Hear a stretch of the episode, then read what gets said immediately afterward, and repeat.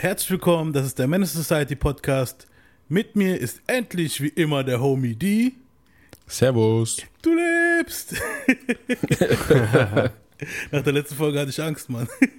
Ach was. Und unser Sprachrohr der Jugend, Idris. Servus, Freunde. Alles klar, Mann. Ja, ja, alles fit. Und unser heutiges Thema ist NWA. Wir sind im NWA November. Das ist NWA Part 1. Und ich muss dazu schon sagen, am Anfang gleich mal so ein kleiner Disclaimer. So, das ist kein Hitpiece an Dr. Dre und Easy E und so weiter und so fort. Wir versuchen aber auch nicht zu beschönigen halt, ne? Und werden dann natürlich auch, es ist wie bei DMX und wie bei Big Pun in den Biografien, die wir gemacht haben. Es ist halt, die Geschichte ist halt, es ist halt nicht nur schwarz und weiß, es ist halt grau wieder. Das werden wir jetzt hier auch in dieser Folge feststellen. Mhm. Also unsere Protagonisten werden ein paar gute Eigenschaften haben und ein paar nicht so schöne Eigenschaften, sagen wir es mal so. Naja.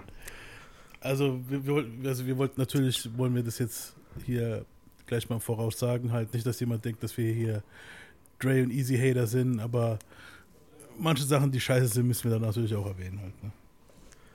Also, Ja. ich hasse Dre. Nein, Quatsch. Da ist es.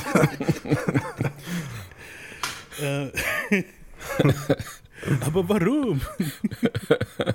ja, aber du bist ja mehr so der East Coastler, das ist klar, Mann. Ja, aber, nee, aber also Dr. Dre höre ich schon gerne. Dre macht schon geile Beats. Ja.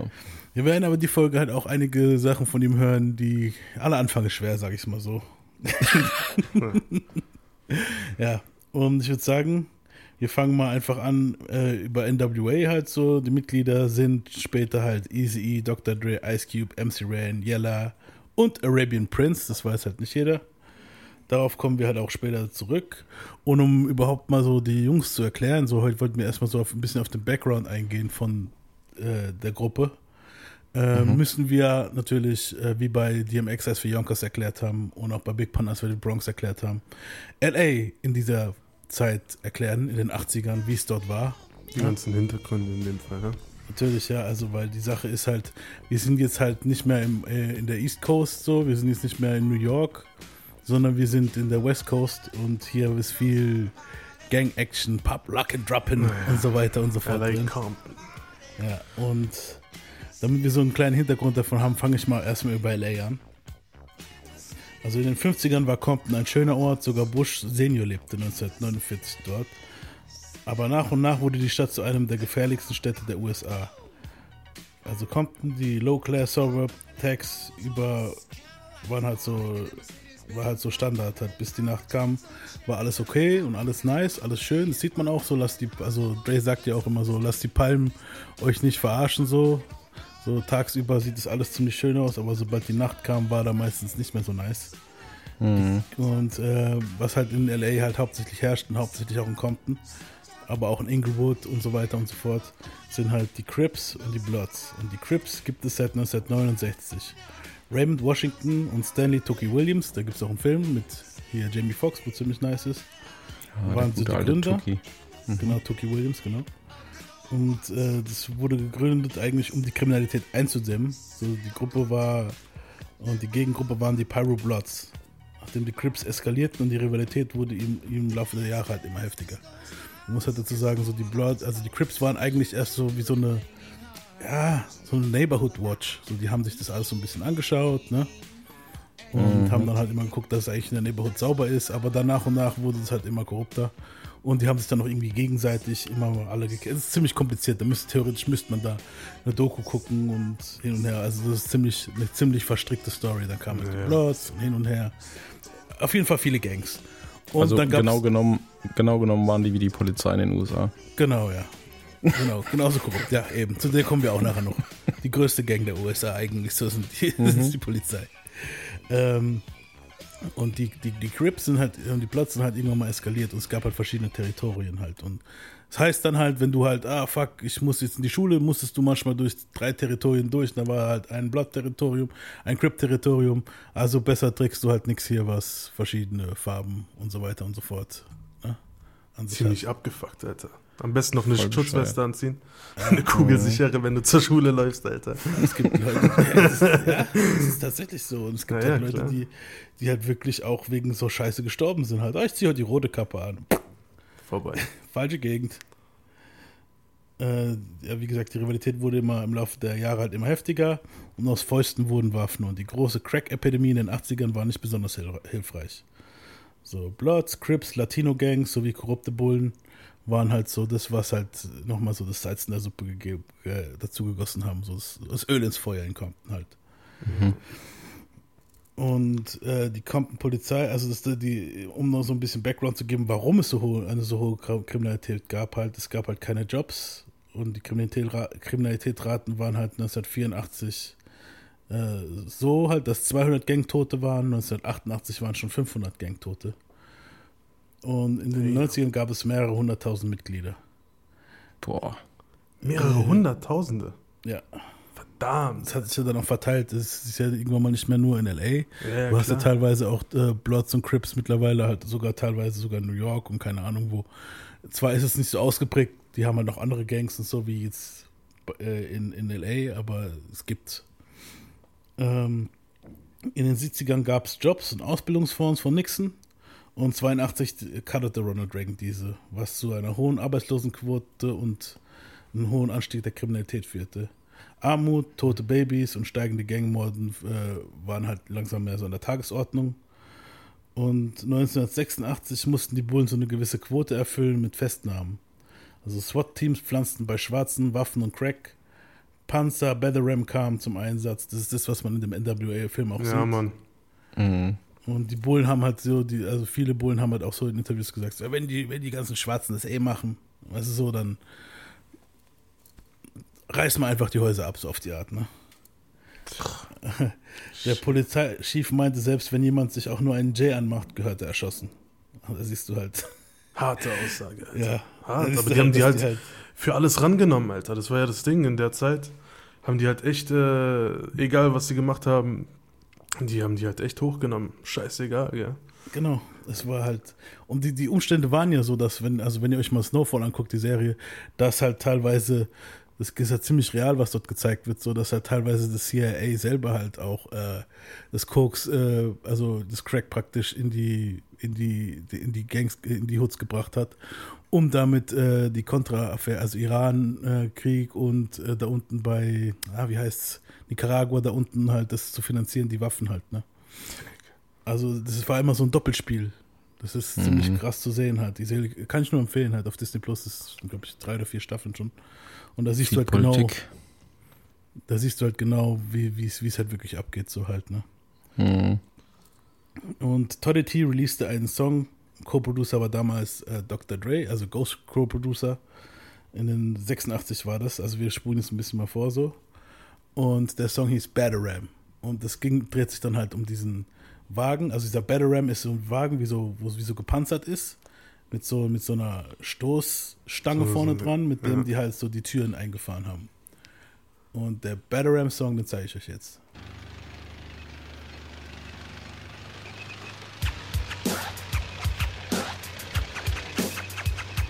In New York, it's coming.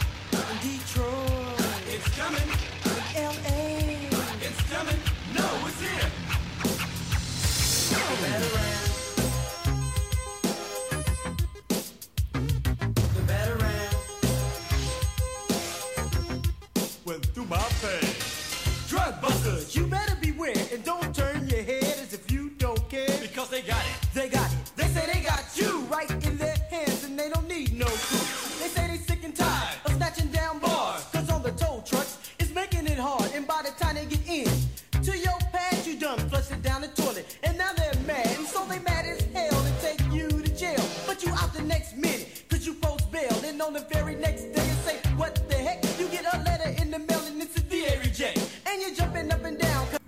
Ja, auf jeden Fall, das war Toddy T, Battleram. Äh, Oldschool. Klingt, klingt irgendwie wie so ein ganz früher Easy Ja? Nicht ganz so eine Ja, aggressive Stimme, aber vom Klang her so ein bisschen. Stimmt, ja. Also Es war halt dieser Style, war halt in den 80ern krass verteilt halt, ne? So. Und man muss halt dazu sagen, so klar, um jetzt mal so nochmal dieses äh, LA-Statement abzuschließen, so die War on Rocks war halt ein Riesenfail. Um nur mal zu zeigen, was für ein Fail es war. Die Ironie, gerade Reagan, der gerade, der halt das alles ge- gecuttet hat, diese ganzen Förderungen für Ausbildung und so weiter, was eigentlich noch krass dazu beigetragen hat, dass es dort, dass es dort so weit kam. Und auch, äh, was ja auch später sein Verhängnis war, halt, ne, die ganze Affäre mit dem, mit dem Crack, äh, äh, Crack Cocaine, wo halt in die, in die Gegend kam. Ähm, dass dann eine Nancy Reagan kam und dann sowas gesagt hat in den Nachrichten und es war ihre Kampagne, ist einfach ein Witz. So, to my young friends out there, life can be great, but not when you can't see it. So, open your eyes to life, to see it in the vivid colors that God gave us as a precious gift to His children, to enjoy life to the fullest, and to make it count. Say yes to your life, and when it comes to drugs and alcohol, just say no. Please get some Gott, help. Gott. Sagt die, wo wahrscheinlich krass auf Amph Amphetamine war, damit sie überhaupt durch den Alter kam. So wie die meisten First Ladies. Aber ja, just say no. Ist ja nur so, dass das Crack dort ist und dein Onkel das nimmt, jeder das nimmt und keine Sau weiß, was es für krasse Folgen hat. Aber just say no. Ist ja so easy.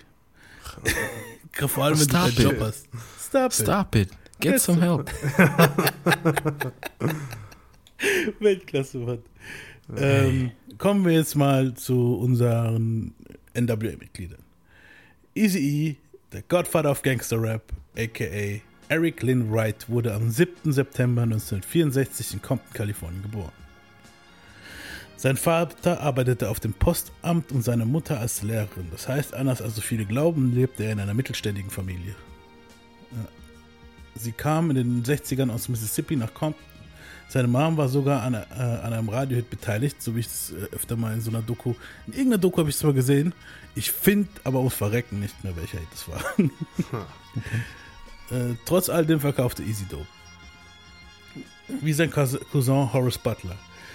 Easy soll schon zwischen zwei bis vier Kinder mit 22 Jahren gehabt haben.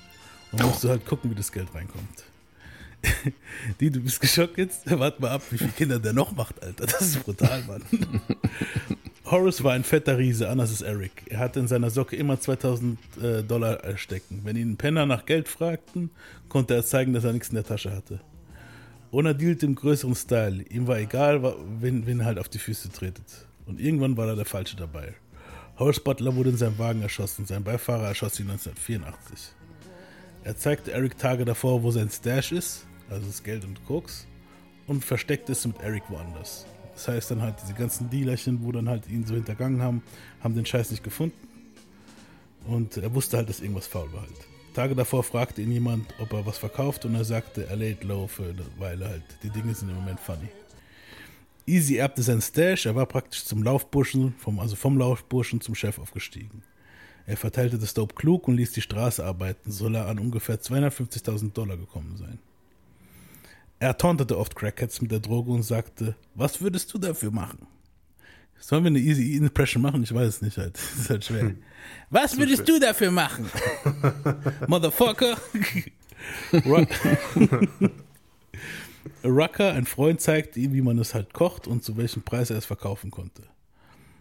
Außer für Mushu interessierte sich Easy auch für Musik, Hip-Hop. Eric trank nicht viel, er mochte nicht den Biergeschmack und er musste, weil er seinen Dealerjob ziemlich ernst nahm, einen klaren Kopf bewahren. Das heißt kaum oder, also kein oder kaum Ganja. Erics Laster waren die Weiber. Im jungen Alter hatte er zwei Mädels zur gleichen Zeit schwanger.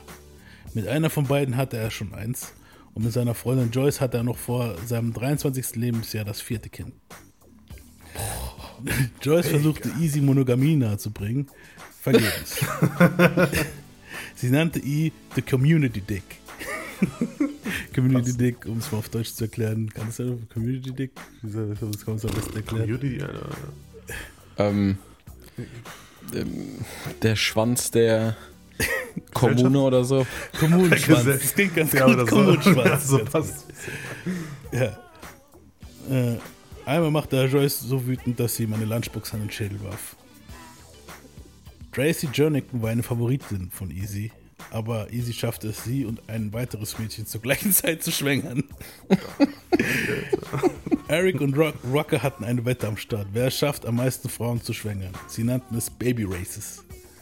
Alter, ich, ich habe eins und bin manchmal wirklich am Ende, Alter, wenn die Fieber hat oder so. Ist schon, okay, die kümmern sich wahrscheinlich nicht so krass wie wir drum. Alter. Vor, vor allem, die machen so ein Game draus, Baby Races. Baby Races.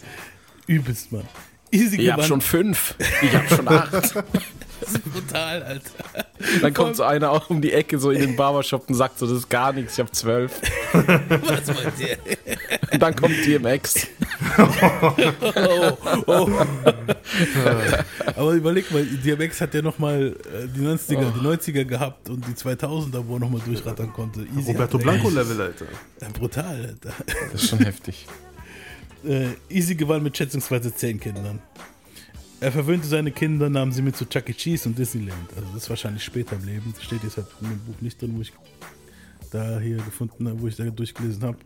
Aber ich vermute mal stark, dass es halt war, als er dann schon Geld in der Tasche hat. Also richtig Geld in der Tasche hat und nicht so Dealer Money. Ja, klar. Wobei, kann ja auch sein.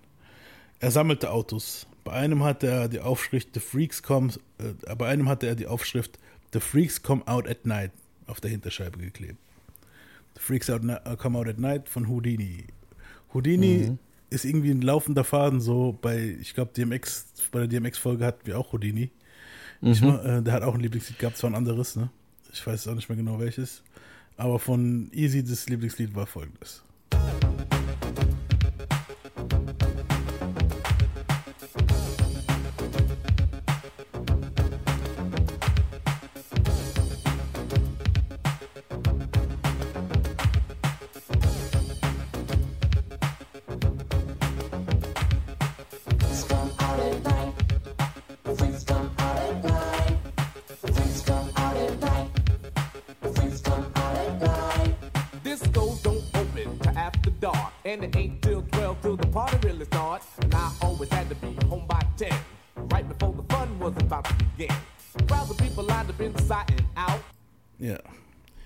Ist auch schön, dass du mich gerade wieder voll dran erinnerst, wie alt ich bin. Ich kannte die zwei Songs, die du jetzt abgespielt hast, beide aus der Kindheit. Ich kann sie auch, aber halt jetzt nicht aus der Oh. Kindheit, Kindheit, sondern halt, klar, man hat es irgendwann mal gehört in den 90ern so im Vorbeihören, aber so halt so krass, so dass es jetzt, also warst du da schon am Start?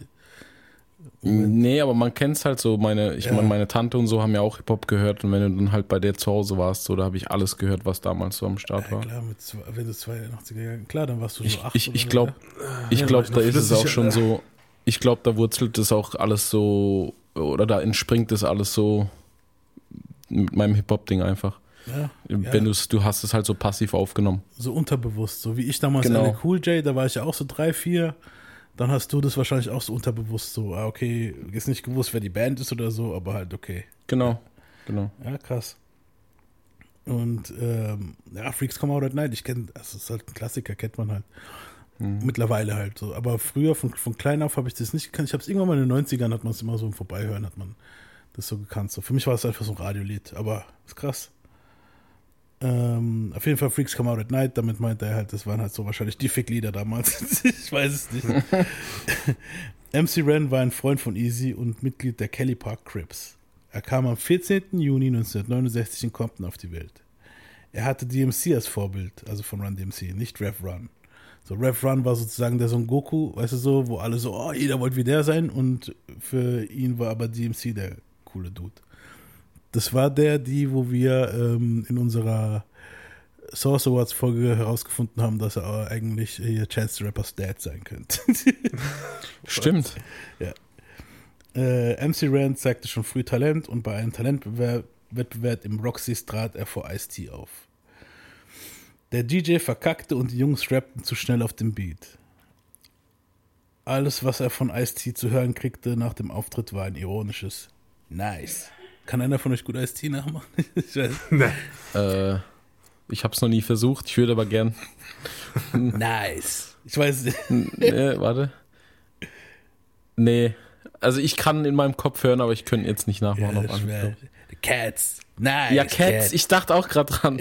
It's a nice cat. Ja, genau, man so.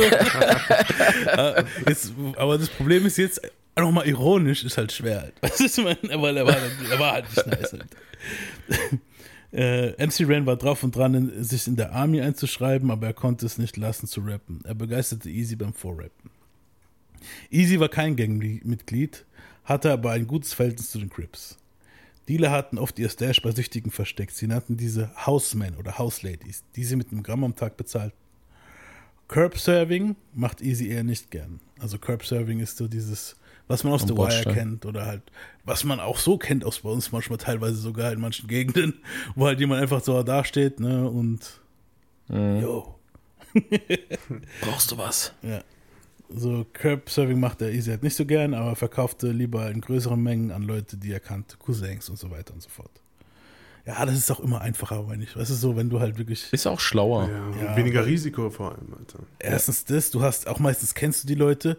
Klar ist die Menge größer wahrscheinlich, äh, wobei noch nicht mal, weil dann hast du ja den ganzen Scheiß auch meistens irgendwo in, unter einer Parkbank versteckt, wenn du halt irgendwo bist, weißt du so.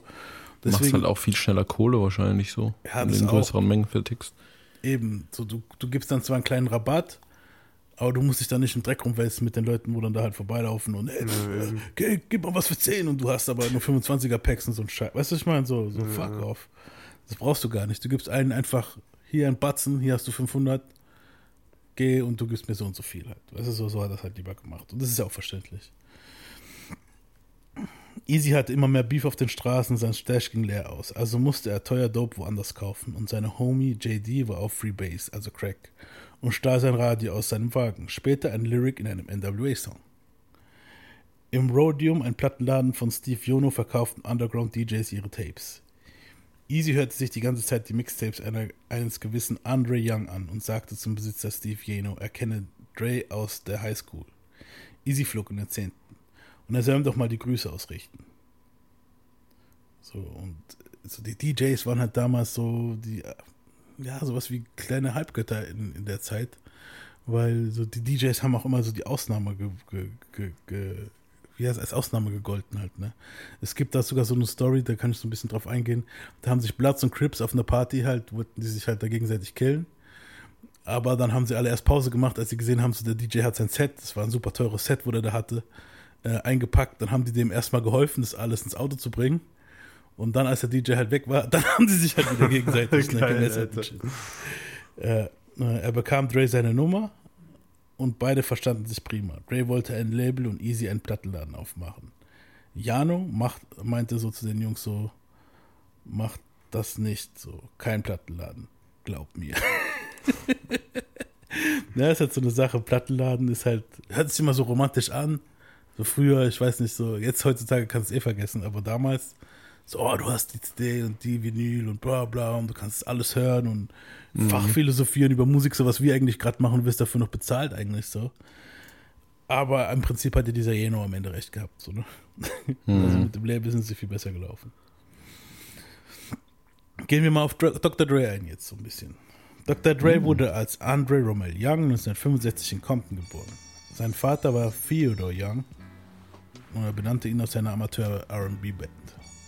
Habe leider nichts von dieser R&B-Band gefunden. Seine Mutter Verona Griffin schlug sich durch mit kleinen Jobs in Supermärkten und Geschäften. Theodore war ein Dealer und Frauenschläger. Der Apfel fällt nicht weit von. Andres Eltern ließen sich in Dre's früherer Kindheit scheiden und sie heiratete einen anderen Mann, mit dem sie zwei weitere Söhne, Jerome und Tyree, beide mittlerweile verstorben, und eine Tochter Shamika zeugte. Also die sind jetzt nicht da verstorben in der Geschichte, wo wir sind. Einer von den Jungs, dieser Tyree, wird später sterben. Also da kommen wir bei Part 2 oder 3 erst drauf. Jerome ist ziemlich jung gestorben, anscheinend so in der Kindheit noch. Und wurde eine Tochter nach Jamaika.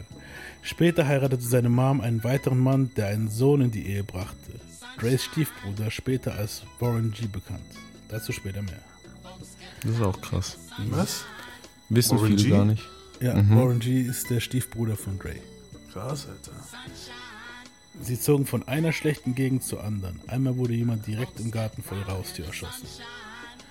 Als Andre elf Jahre alt war, erlitt die Familie einen schweren Verkehrsunfall, bei dem es sich Klein Andre tiefe Schnittwunden und wie sich Monate später herausstellen sollte, eine gebrochene Schulter zulegte. Er beklagte sich nicht. Sie fragte sich, ob er den Schmerz von ihr gewohnt war, weil sie schlug ihn halt oft. Ne?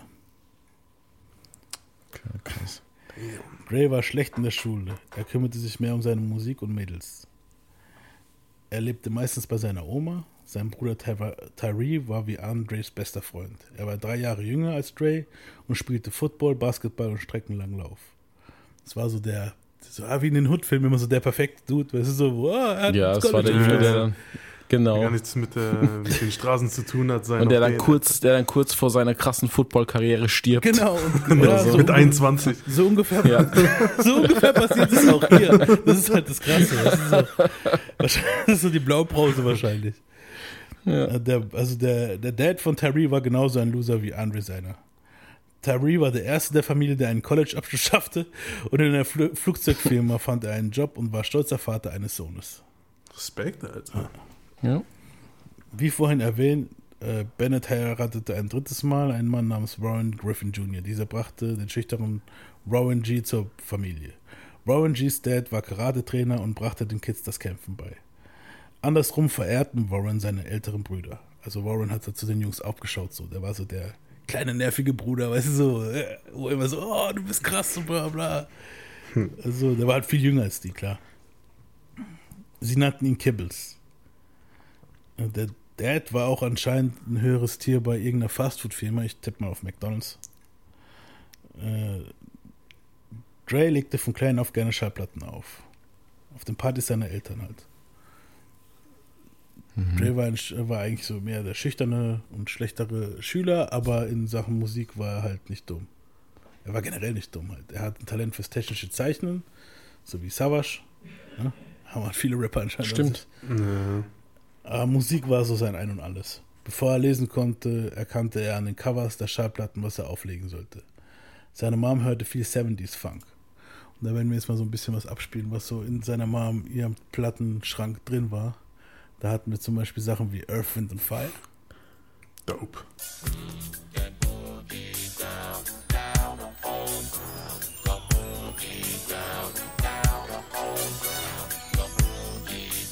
Ist der beste Song bisher. Ja. Oh ja. Und überleg mal, da muss man zurückgehen eigentlich so. Das ist geiler Scheiß. ja. Das zieht sogar heute noch. Ja, Mann. Auf jeden Fall.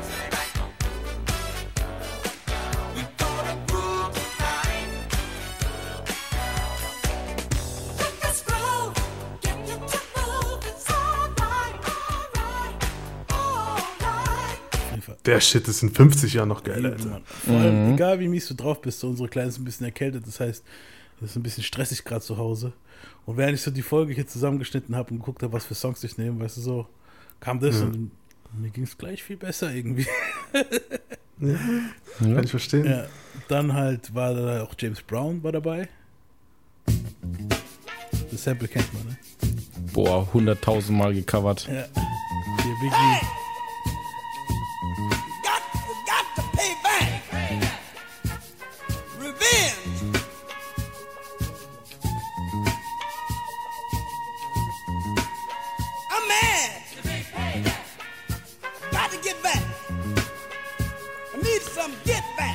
Das klingt schon hart nach Hip-Hop. Ja, Ich Mann. denke, es wurde auch oft genommen für Samples.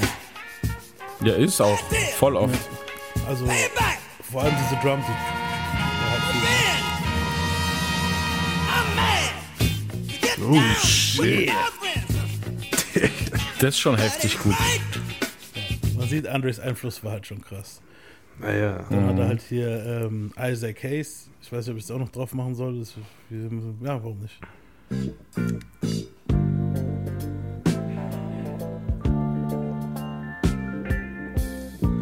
Das ist was für die Kuschelsektion. Ja. Oh yeah. Wir haben hier was für die Ladies. Strictly for ladies. Wake up, baby. Wake up. Yeah, baby. Wach auf. The sun. Yeah, wach auf, Baby. Es tut mir leid, was ich gemacht habe. Aber was halt so absolut sein Mind geblowt hat, so, wo er komplett weg war, waren halt Dinger wie hier von George Clinton und die Parliament Funkadelics folgendes. Echt jetzt?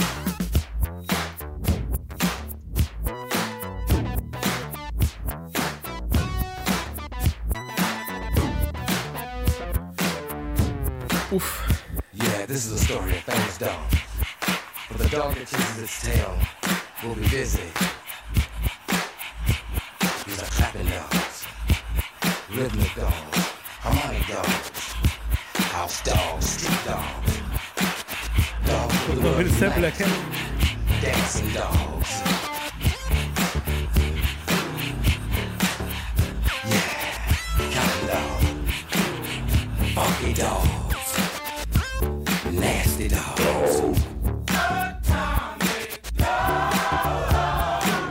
Ey.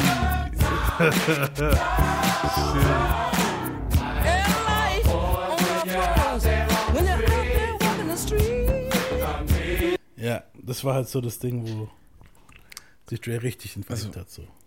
Hat beschissen angefangen, aber ne, die Hook Ja, haut's raus. ja, vielleicht schneide ich sogar ein bisschen. Ja, auf jeden Fall. Ich mache dann auch hier im Hintergrund nochmal hier ein geiles Lied. Ich zeige es jetzt euch mal, Jungs. Was das werde ich im Hintergrund abspielen nach- nachher, wenn ich jetzt weiter erzähle.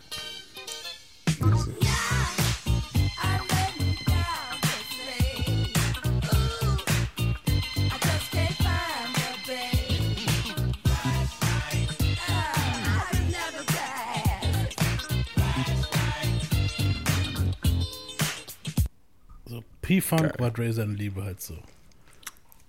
Als Kind nahm seine Mutter ihn auf ein Konzert mit und er war begeistert von dem, was er auf der Bühne sah halt. Das Raumschiff, wo er auf die Bühne gelandet ist. So, das war dieses ganze Ding, diese Verkleidungen und so, wo die alles hatten. So, das war komplett verrückt. Also wenn ihr euch mal so ein paar Videos reinzieht, so George Clinton Parliament Funkadelic, so ist halt auf jeden Fall so ziemlich abgespacedes Zeug. Ich, ich schätze mal, ich schätze mal, war halt geile, geiler Scheiß, um sich so in eine andere Welt zu versetzen. So den ganzen Scheiß außenrum zu vergessen wahrscheinlich. Ja, Mann. Wenn du auf so eine Party gehst und da so voll die Eindrücke abgehen, so klar, würde ich auch feiern. Ja, also vor allem für ihn, wo alles so ziemlich trist war, so außer wenn es die, die Musik, war wahrscheinlich das Einzige, was so richtig nice für ihn war halt. So der Rest war wahrscheinlich alles nicht so schön, wenn halt die ganzen Der ist halt, Männer Versager ist- ist ja auch waren geil. oder halt, ne? ist, ist ja wie bei einem guten Konzert, wenn du ein geiles Bühnenbild hast oder so, ist ja auch immer richtig krass. Ja, auf jeden Macht ja viel aus. Deswegen cool. Und äh, ab da war halt das technische Zeichen für Dre gestorben. So. Er wollte unbedingt Musik machen.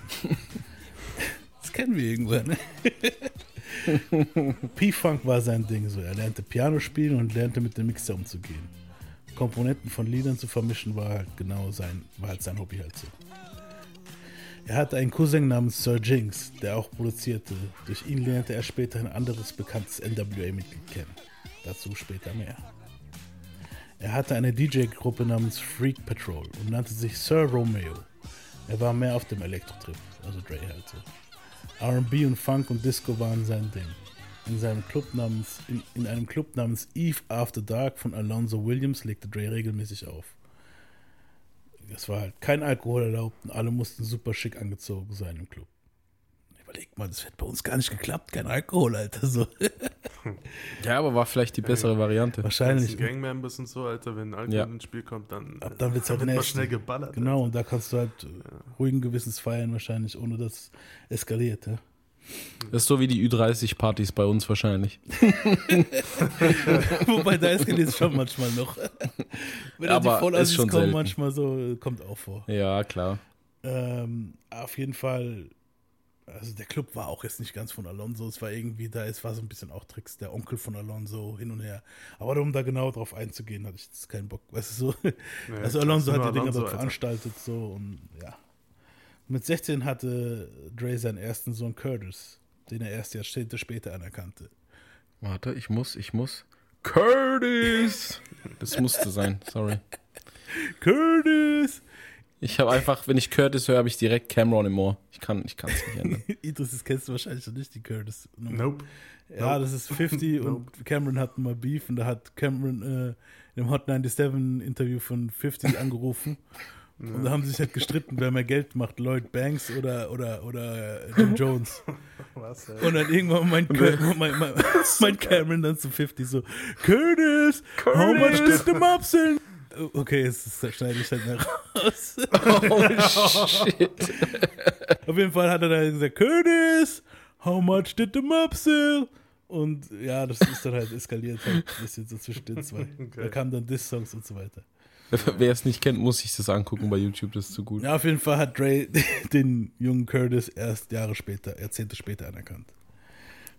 Äh, er schwängerte Eileen Johnson mit einem Mädchen namens äh, mit einem Mädchen namens Lata Latanya. Also das Mädchen hieß Latanya halt, das erste Mädchen, das er halt dann gekriegt hat. Äh, Eileen war 15, Dre war 17. Latanya lebt heute in ihrem Wagen, hat vier Kinder und hat seit Januar 2020 keinen Cent mehr von Dre gekriegt. Das ist die Dame, wo jetzt vor kurzem in den Nachrichten war, das, habt, ihr das Ja, damals Mann. mitgekriegt? Mm, nicht so ganz. Also jetzt, diese Latanya kam jetzt vor kurzem raus, die lebt halt, da kam, das, die lebt in ihrem Auto und hat vier Kinder. Und Dre, äh, fast Milliardär, scheint ihr hat den Geldhahn zugedreht. Zu, ga- Aber- der hat den zu, Geldhahn zugedreht seit Januar 2020. ja, ich meine, Die sind nicht alle von Dre, oder? Die sind nicht alle von Dre, die vier Kinder, oder? Nee, nee, das ist äh, seine Tochter, die vier Kinder hat mittlerweile. Also es ist Oh, shit. Ah, stimmt, Digga. Ja, stimmt. Ich meine, er muss, er muss einen Haufen Kohle an seine Ex-Frau zahlen. Ja, aber Alter, du hast nicht, ob ihr genug Kohle. Habt, wie viel die verlangt? Ja, ja. So, das ist. Jetzt, aber jetzt guck mal, eigentlich ist er von der ganzen Sache noch ziemlich gut. Also hört erst mal dazu, wie viel er eigentlich noch zahlen muss. So, das ist schon krass. Also es ist Dre ist heftig. Da, da, der muss wahrscheinlich Anwälte haben, wo da drüber über alles drüber gucken, weil das ist ja nicht die einzige Frau, Ex-Frau, die er hatte und das ist auch nicht die einzige Ex-Frau, an die er Alimente zahlen musste und so weiter und so fort. Das ist schon Mhm. krass bei ihm. Ähm, also Dre und Eileen pendelten von Andres Mom zu Andres Oma. Im Mai 84 bekam er mit einer weiteren Frau eine Tochter. Das, allen wär, das alles während Johnson ihrer zweiten Schwangerschaft war. Also die, die machen Babys, das ist ja, ich dachte, Ex wäre schon schlimm, aber die Jungs hier geben auch The Gas. Baby Race. The Baby Race. Alonso, also der Dude, wo halt mit dem er halt äh, diese Clubveranstaltung gemacht hat, der erinnert mich ein bisschen so an Disco Stu, so, der ist ein bisschen hängen geblieben so in der Disco-Zeit. Also auch in den heutigen Interviews sieht er so ein bisschen so I'm a fly motherfucker mäßig aus, obwohl das gar nicht mehr so fly aussieht halt so. Das sieht super veraltet aus, Mann. was ich meine so, ihr wisst, was ich meine, so dieses, ja, Ja, wenn du so hängen geblieben bist in einer bestimmten Genau Zeit. so. Und der ist so voll krass hängen geblieben in den 70ern, also Anfang 80er, 70er, so total. Und also Alonso Disco Stu wollte keine harten Raps. Er veranstaltete nur Partys. So, damals die älteren Jungs haben ja immer so gesagt, so, ach, dieses Hippity Hop, das ist doch nix. Weißt du, so, ich, die hatten ihr Disco und das war denn ihr Ding halt so. Er veranstaltete nur Partys halt so. Der Club gehörte seinem Onkel. Da haben wir es. Dre beeindruckte ihn mit seinem Live-Mix von Postman und einem Afrika Bambata-Song. Also Dre war auch da schon ziemlich früh unterwegs und hat dann Tapes aufgenommen. Und ich zeige euch jetzt mal so eine Live-Abmischung von Dr. Dre. Da ist er auch sogar im ganzen Corona-Outfit auf der Bühne, schon in den 80ern. und mixt dann live äh, zwei Lieder zusammen. Und zwar von Afrika Bambata ein Song und von und Mr. Postman.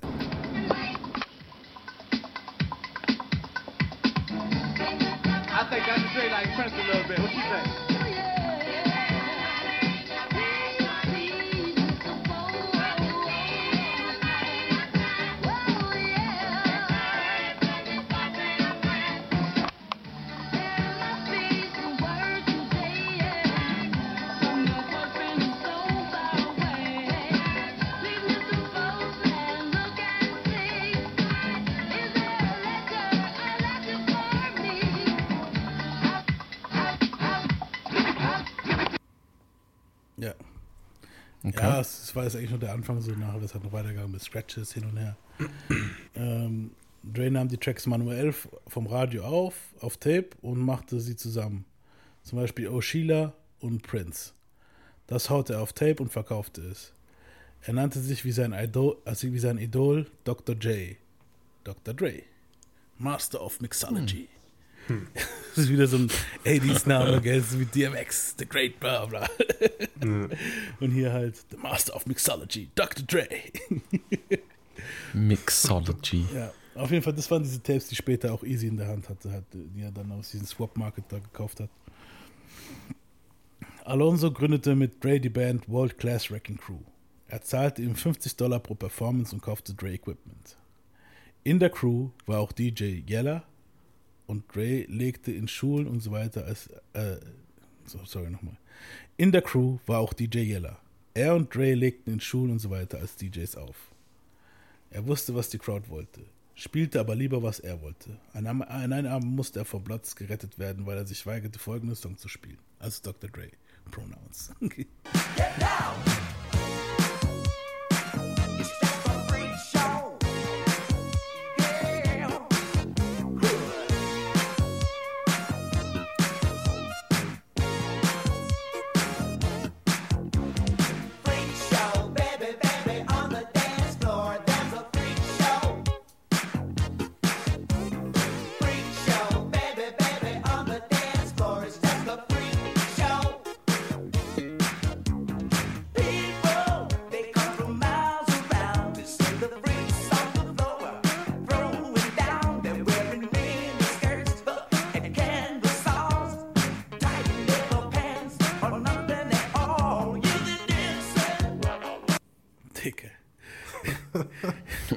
Hätte ich auch nicht gewollt, Alter. Ich kann die, ich kann die Spandex und, die, und das Haarspray riechen, Alter, von hier aus. Ich wollte es gerade sagen, ey.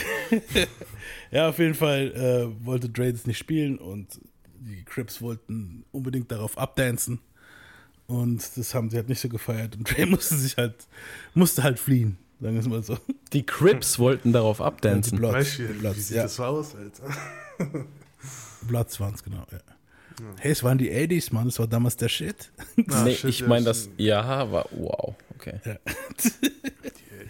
Und Dre wollte es halt nicht spielen, hat er gesagt, das wäre zu offensichtlich. So. Das ist so ein krasser Hit, warum soll ich das jetzt spielen? Es ist so, wenn jetzt einmal 2004 zu dir gekommen wäre und hätte gesagt, das DJ so, hey, mach mal Yeah drauf. So, weißt du, das war so ein Ding, wo die ganze Oh, Zeit kam. nee. So, so, ehrlich jetzt, Yeah, du hast so eine Auswahl, du willst jetzt unbedingt Yeah zum hundertsten Mal, weißt du so. Nee, kann ich verstehen. Ähm, okay, jetzt kommen wir zu einem bisschen darkeren Shit. Dre verprügelte Lisa Johnson nachweislich. Sie gab ihre Aussage vor einem Superior Court am 7. Mai 1985. Zweimal, einmal im sechsten Monat, also zweimal, als sie schwanger war halt. Ne? Einmal, einmal im sechsten Monat. Er schlug ihr auf den Rücken, sodass sie mit dem Hinterkopf an die Wand flog und einmal im achten Monat. Nach der Geburt Latoyas im September 84 gab es öfter auf die Lippe. An einem Apriltag, Apriltag 1985 kam, er, kam der gerade erst 20 Jahre alt gewordene Andre in das Haus von Lisas Tante. Lisa war mit, den, mit deren dritten Tochter und Andres fünften Kind schwanger. Sie sagte ihm, dass sie ihn nicht mehr sehen wollte, weil er nicht half, sich um die Kleine zu kümmern. Er schlug sie zweimal nieder. Wäre ihre Cousine und ihre Tante nicht da gewesen, hätte er auf dem Boden auf sie eingetreten. Also er hat es halt versucht, ne, aber sie haben ihn halt weggezogen. Digga. Sie konnten ihn überwältigen und schmeißen ihn in den Rosenbusch vor die Haustür. Ungefähr zwei Wochen später kam er laut Gerichtspapieren mit der Waffe wieder. Er sagte, komm raus, Schlampe. Oder machen wir einen Dre draus. Komm raus, Schlampe. Ich bring dich um. Du weißt nicht, wem du gerade fixt. Yeah. Yeah. Das ist eigentlich schwitzig, aber wir wollten es jetzt natürlich ein bisschen So war der in dem Film schon drauf. Ja, ja. Äh, Dre bekam eine Restraining Order von 100 Yards und er musste ihr monatlich pro Kind 200 Dollar zahlen. Er wurde nicht gut bezahlt und struggelte mit dem Child Support, auch schon 1983 bei den anderen Kiddies halt. Ne? Später, also in, den, in der Zeit, kam Run DMC zu Eve After Dark, den Club von Alonso. Und sie sagten zu Alonso, sie sahen uns, also Alonso sagt darüber, sie sahen uns an, als wären wir, und ich zitiere Alonso, a bunch of f***s. das, das zensiere ich auch. So? West Coast Rap war nicht so weit. Afrika Bambata hat halt Respekt vor denen, aber so die New Yorker Jungs dachten sich so, was ist, what's up with these cats? äh, World Crash Wrecking Crew bediente sich auch an Planet Rock mit dem Song Planet. Also Planet Rock war ein Lied von Afrika Bambata und die World Crash, Clash Wrecking Crew hat praktisch den Song einiger, also so halb kopiert. So. Es war halt so, okay, das ist jetzt gerade in und das machen wir jetzt halt. personal planet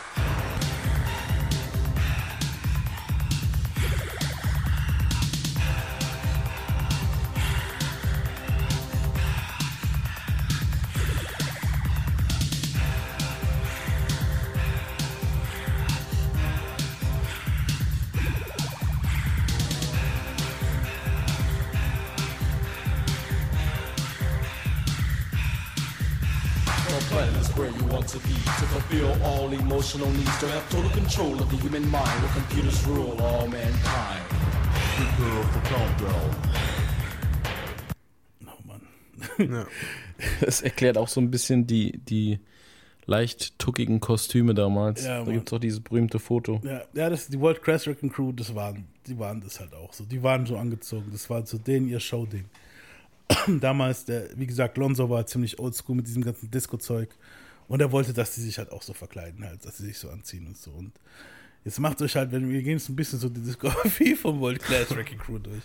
Also Also macht euch auf Shows viel Synthesizer so, und. Rumgestöhne und Rumgeknurre gefasst. Und das war halt, also für unsere Verhältnisse, äh, ich finde es halt ziemlich hart gay. es ist nicht böse gemeint so, jedem, weißt du, sein Ding. Aber ich, ja, ja, also meins ist es nicht unbedingt. Und das war auch das, was später die World Class Wrecking Crew, das war auch das, was später halt, ja, auch als Munition für Dre benutzt wurde von Leuten dann halt, ne, in Diss-Songs und so weiter und so fort. Äh, aber irgendwo fängt jeder mal an. ne? So ist es. Äh, die World Crash Wrecking Crew bestand aus vier DJs. Lonzo rappte nicht. Er lispelte. Jetzt, Idris, jetzt kannst du. Ja, hier, I- I'm Mike Tyson. I'm Lonzo. I'm, I'm, I'm Lonzo. I'm Lonzo. keine Ahnung. Und, Ich weiß äh, nicht, wie der redet, Alter. ja, so ungefähr, Mann. Also in den Interviews so, so ungefähr redet er. Äh, und die Jungs hatten dann halt auch noch mal ein Lied, das hieß Surgery, bei dem Dre halt auch noch mal seine richtig geile ähm, LA Cool J Impression hinlegte.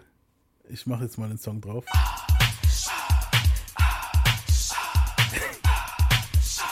Mann, warum? Da müssen wir jetzt durch, Mann. Das ist halt der Anfang.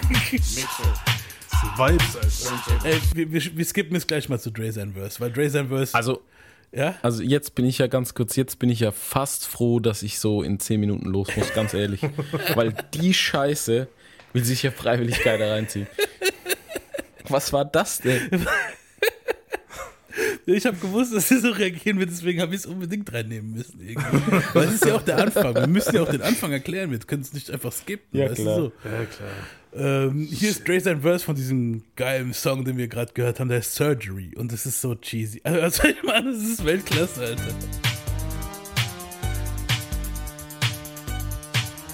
Dr. Dre, Dr. Dre, Dr. Dre, Dr. Dre, Dre, Dre, Dre, Dre, Dr. Dre, Dr. Dre, Dr. Dre, Dre, Dre, Dre, Dre, Dr. Dre. Ja, das geht so ungefähr eine Minute und dann kommt der Verse. Was? Boah. eine Minute. Ungefähr, ja. Dr. Dre, gorgeous hunk of a man, doing tricks on the mix that no others can. The nurses say I'm cute, they say I'm fine, so you better beware because master of disaster, the wrecking cruise blaster when he's on the wheels. Ja, das ist auf jeden Fall. Ja, noch eine dezente Pornostimme. Oh yeah. Dr. Dre, Dre, Dre, Dre, Dre. Ray, ey. oh, Also die, die Gruppe war auch ziemlich anti-Gangster halt so. Die waren voll gegen diese Gangster-Shit so. Weißt du so, die hatten so ein Lied, das, sogar ein Lied, das heißt Gang Bang You Dead. Also wenn du den Titel hörst, denkst du so, oh, World Crash Wrecking Crew, Gang Bang You're Dead. Oh, okay, das ist bestimmt so ein Gang-Shit-Lied, weißt du so. Aber das Lied ist gegen die Gangs. Been that way for a long time, man. That ain't cool at all. Listen to the story as we rap to the beat. As we educate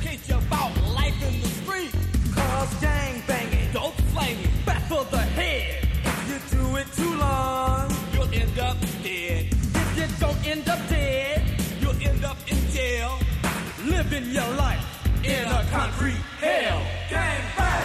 You're dead and lying in the street. Gang bang! 15 years old and a cold piece of meat. Gang bang! Tell me, brother, what you gonna do? Gang bang! When the corner puts the bag on you. Are you standing on the corner selling weed?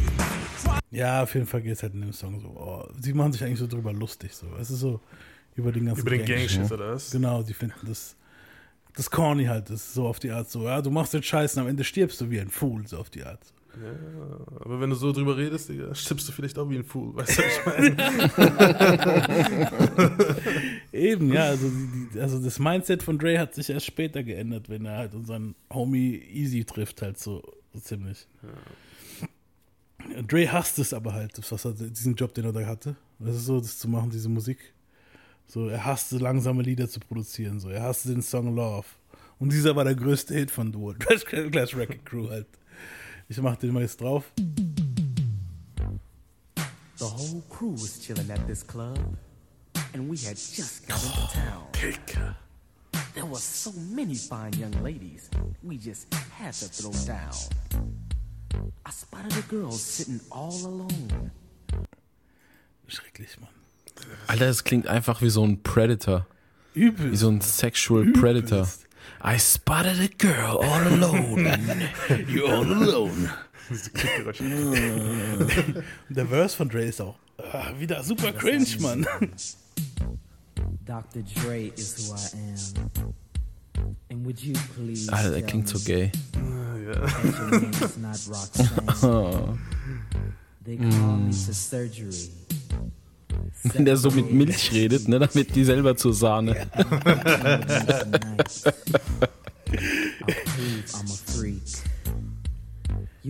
Oh, Alter. who expects a lot, but I'll give you just what you want at the Snooty Fox. You can come or you can. Ja, auf jeden Fall. Das zieht sich auch so lang, Alter. So, Ja, eben. ist, Alter, ist das brutal. Ja. Und die Hook damals hat so eine Lady eingesungen, die kennt man irgendwoher. Ich glaube, die war auch später dabei in manchen NWA-Songs und so. Ah, es ist, man merkt so, okay, er merkt so langsam, kommt er so in die RB-Richtung, was, was er manchmal kann, so dieses. Aber es fehlt noch was. Es ist noch nicht ausgereift. Also, es ist jetzt die Hook von dem Song. wanna be lovers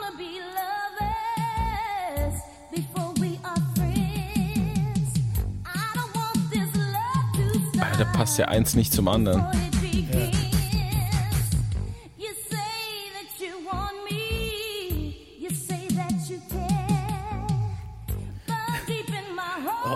saying. Danach rappt noch Diese Yella. Drums. Jetzt pass auf, hier ist das erste Mal, wo man Yella rappen hört. I notice you're sitting here all alone, and you're looking so good. I just love to take you home. My name is DJ Yella. Jetzt wissen wir auch, warum. Yella, jetzt wissen wir auch, warum Yella nie gerappt hat, Alter. Oh, Alter. Oh. Nee, boah, und es klingt derb nach I Need Love, so, also so richtig kopiert. Ja, du du, so. hast, hast mich jetzt auch richtig schön verabschiedet mit so einem Scheiß-Song. ach komm mal, nicht so schlimm. Okay, die, Boah, ich wusste nicht, dass der so, ja, ich wusste nicht, dass der so schlimme Songs gemacht Ja, hat. also wir sind auch bei uns jetzt schon fast durch hier von der Folge. Ich würde sagen, so, ich, wir verabschieden dich mal. Ich würde jetzt, äh, Ja, ich habe leider noch ein paar Verpflichtungen. ich würde jetzt mal ganz kurz noch, ich, ich speichere jetzt noch schnell den Chat hier ab. Tu Ich das. sag, ich verabschiede dich jetzt schon mal so. Peace. Peace. Peace. so. Ich würde sagen, so, das war jetzt diese schreckliche Hook, die wir uns alle reinpfeffern durften. Mussten. mussten. ähm, aber wie gesagt, Dre hat es ja selber auch gehasst. So, es war jetzt nicht so unbedingt sein Ding. Es klingt halt so derb nach I Need Love. Aber der Song kam halt anscheinend bei den Mädels an. Ich frag mich mal, was? Ach Gott. Das war halt so der Roxanne, Roxanne-Shit. So. Es ist so Roxanne, Roxanne. Sogar das ging noch eigentlich, Alter, im Vergleich damit so. Aber okay. Jeder fängt klein an. Eben, und jedem das sein. Äh, DJ Yella war, Robin, war der Robin zu Dre's Batman. Er war ein Prince-Fanatiker und ein Dude namens Safe DMX zeigt Yella das, zeigte Yella das Scratchen. Und dieser zeigte es Dre und schon bald war Dre schneller als Yella. Er war schneller als Yella. Get it?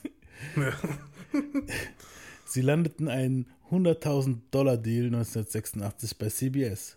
Doch das Geld wurde nicht gerecht aufgeteilt. Lonzo bediente sich am meisten an dem Deal. Dem Rest der Band fiel auf, das neue, fiel das neue Haus auf und der frische BMW. Er verneint es halt auch nicht und meinte, er hat ja auch am meisten investiert. Ihr zweites Album Wrapped in Romance floppte im selben Jahr. Wurden die halt gedroppt. Also es ist gefloppt, das Album, und die Jungs wurden gedroppt. Ja. Als der größte Hits-Song Turn Off the Lights re äh, released wurde, war die Gruppe bereits aufgelöst. Und diesen Turn Off the Lights mache ich jetzt drauf. Let's go.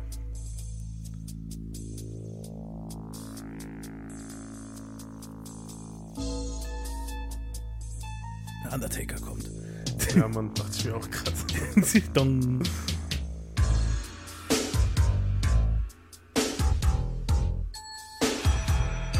Ah, der Beat geht schon mittlerweile. Ja, ich, ich, ich muss sagen, der ist gar nicht so übel. Der Beat geht wirklich so. Aber der, die Raps sind halt noch richtig alt.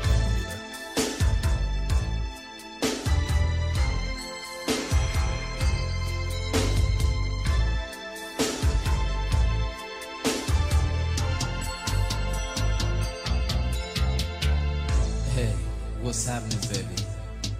I'm the one. Immer das Gleiche geht. Ja, Mann. Cause I'm the world class doctor.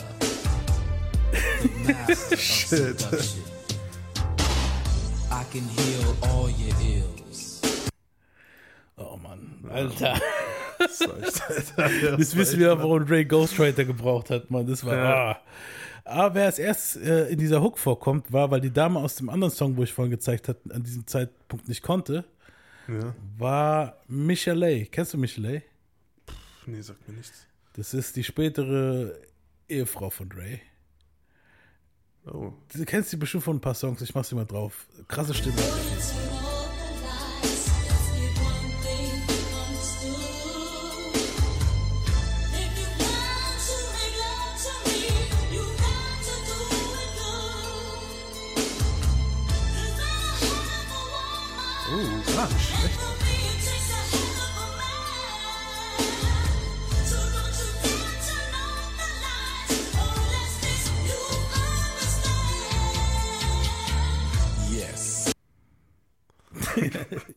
Immer so lustig, die Frauen gehen voll ab und dann die Männer, yes. Yes. I'm the seduction guy. Ja, man, einfach lame.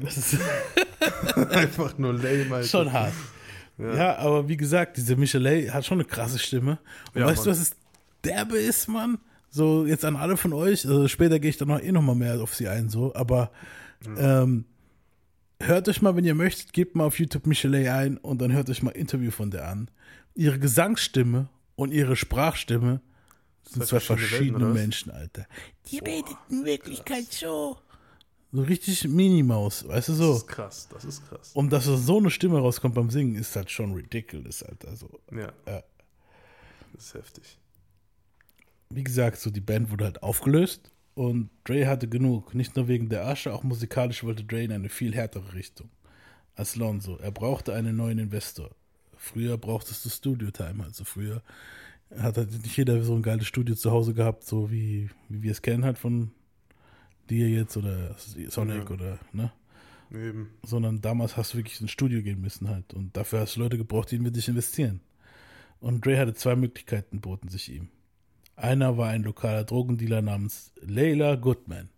Und sogar dieser Layla Goodman hat sogar einen Song. das zeige ich dir jetzt.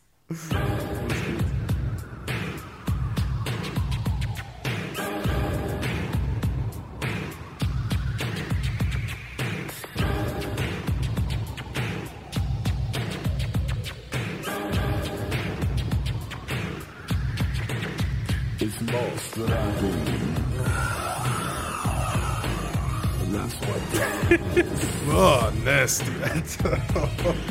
Do. Me and my friend. But one day I was walking down the street. What the fuck? Ja, es langt, Wie, oder? wie heißt sie? Hä? Er, oder? Das ist eher Layla, Ah, ich dachte Layla, Digga. nee, Layla Goodman heißt der so, okay, habe ich falsch. Ja, jetzt. Das wäre es ja noch gewesen, Mann. Aber ja. Der andere Dude, der ein, guter Investor wäre, also die andere Option, war Eric Wright, Easy E. Und nachdem Dre mit dem Mazda von Lonzo verhaftet wurde und Lonzo sich weigerte, die Bail zu zahlen, also die, dass er da rauskommt nochmal, Kaution. Kaution, genau, Dann sagt man das ja. Er weigerte sich, man muss dazu sagen, er hat sich geweigert, sie erneut zu zahlen, weil Dre war schon öfter mal im Knast und Lonzo hat so die, die Kaution bezahlt und da hat er jetzt gesagt, so, fick dich, Ja. Dre. äh, hat sich Easy halt ein Herz genommen und er zahlte sie. Und er nahm ihn unter seine Fittiche. Sie produzierten den DJ Pooh und traten auf Partys als DJs auf. Easy zahlte das Equipment, der harte Easy und der flamboyante Dre.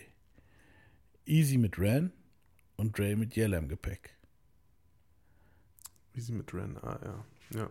Fehlen nur noch einer eigentlich. Ne? Einer, nur noch einer. Und äh, ja, Ja, zwei eigentlich. So der andere Dude, auf den kommen wir auch noch zu sprechen. Ja, klar. Äh, Eric gab seine ganzen Drogen an Rocker ab. Also Rocker war ja der Homie, ne? Mhm. Der, wo ihm gezeigt hat, wie man kocht und so. Und Dre ist, äh, Easy ist hingegangen an einem Tag und hat einfach gesagt, ich bin aus dem Game, hier die ganzen Drogen, gibst Mhm. Gas. Jetzt fehlte noch jemand. Und dieser jemand heißt O'Shea Jackson, a.k.a. Ice Cube. Und mit ihm und der Formation der gefährlichsten Gruppe der Welt machen wir nächste Woche weiter. Und das war's mit unserem Part 1 von NWA. Was sagst du dazu?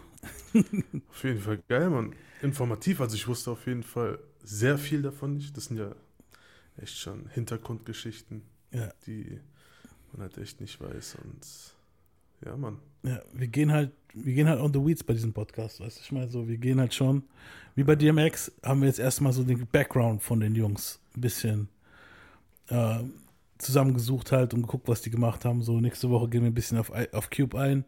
Ja. Und dann auch schon, wie die Band geformt, also wie, wie die Gruppe geformt wurde, NWA, wie der Name entstanden ist, wie, das erst, wie die ersten Songs entstanden sind und so weiter und so fort. Die ganzen Hintergründe. halt. Genau, ja, also da kommen wir dann auf Part 2 kommen wir dann drauf zu sprechen.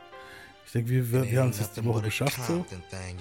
Und wir verabschieden uns. Ich sage Peace out. Auch im Namen von niggas. Idris. Peace. Peace. A fucked up childhood is right the way I am. It's got me in the state where I don't give a damn. Mm, somebody help me, but nah, they don't hear me though. I guess I'll be another victim of the ghetto. Ain't no escaping cause I'm way too young. Pops is dealing, and on top of that, got mom sprung, scheming off the top.